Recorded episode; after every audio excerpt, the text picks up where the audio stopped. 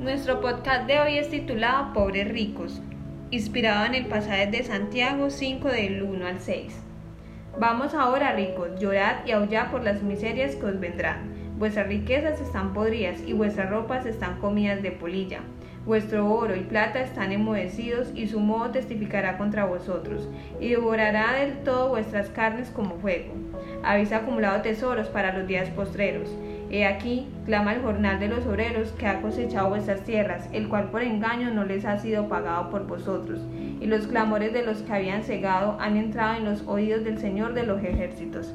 Habéis vivido en deleite sobre la tierra y sido disolutos. Habéis engordado vuestros corazones como el día de matanza. Habéis condenado y dado muerte al justo y él nos hace resistencia.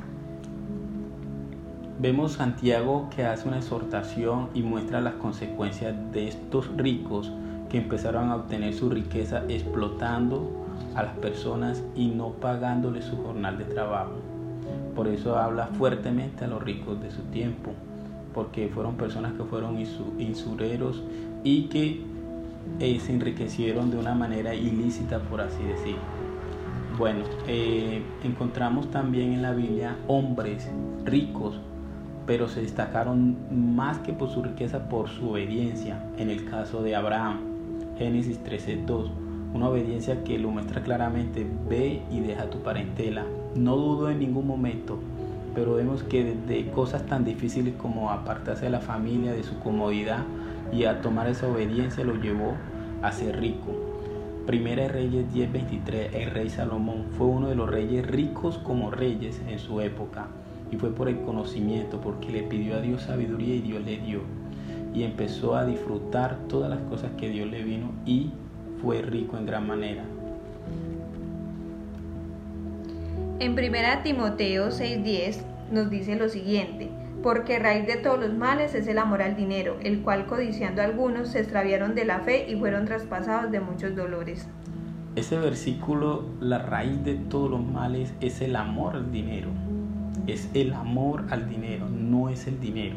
Hay que tener cuidado cuando nuestra manera de, hacer las cosas siempre son enfocadas hacia el dinero. No, el dinero es un medio.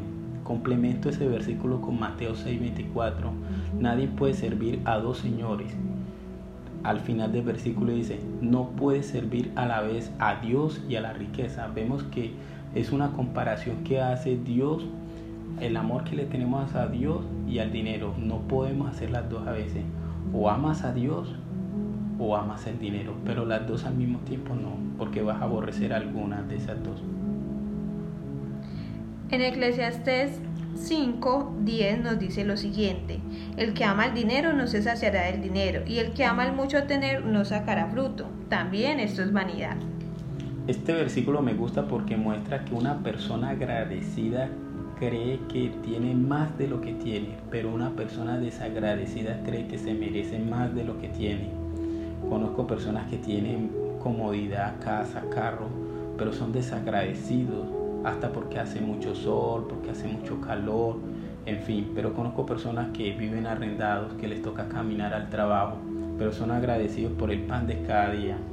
Vamos a conocer unos indicadores de personas que aman al dinero. Primera persona piensa el 90% de sus pensamientos en cosas que tienen que ver con el dinero.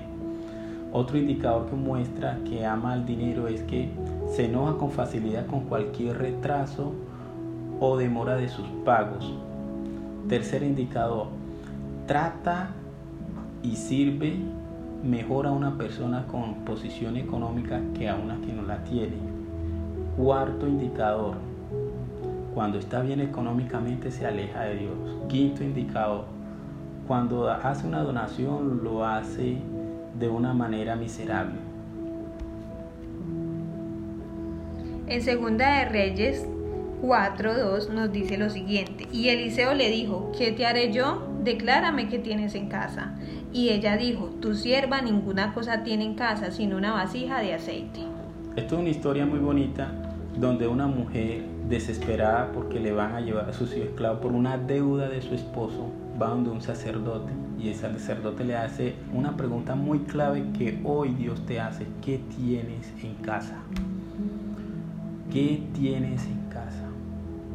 tengo salud, tengo conocimiento, soy profesional, soy técnico. ¿Qué es lo que tenemos?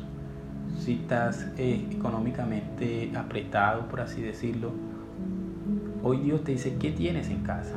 O si tienes una estabilidad económica muy buena, pero no estás disfrutando lo que Dios te ha dado. Hoy Dios te dice, ¿qué es lo que hay en tu corazón? Que no estás disfrutando lo que tienes. Y vemos que esa mujer hizo caso a las indicaciones que le dijo el sacerdote y vemos que Dios multiplicó ese aceite de tal manera que le dio para pagar a los deudores y le quedó para vivir.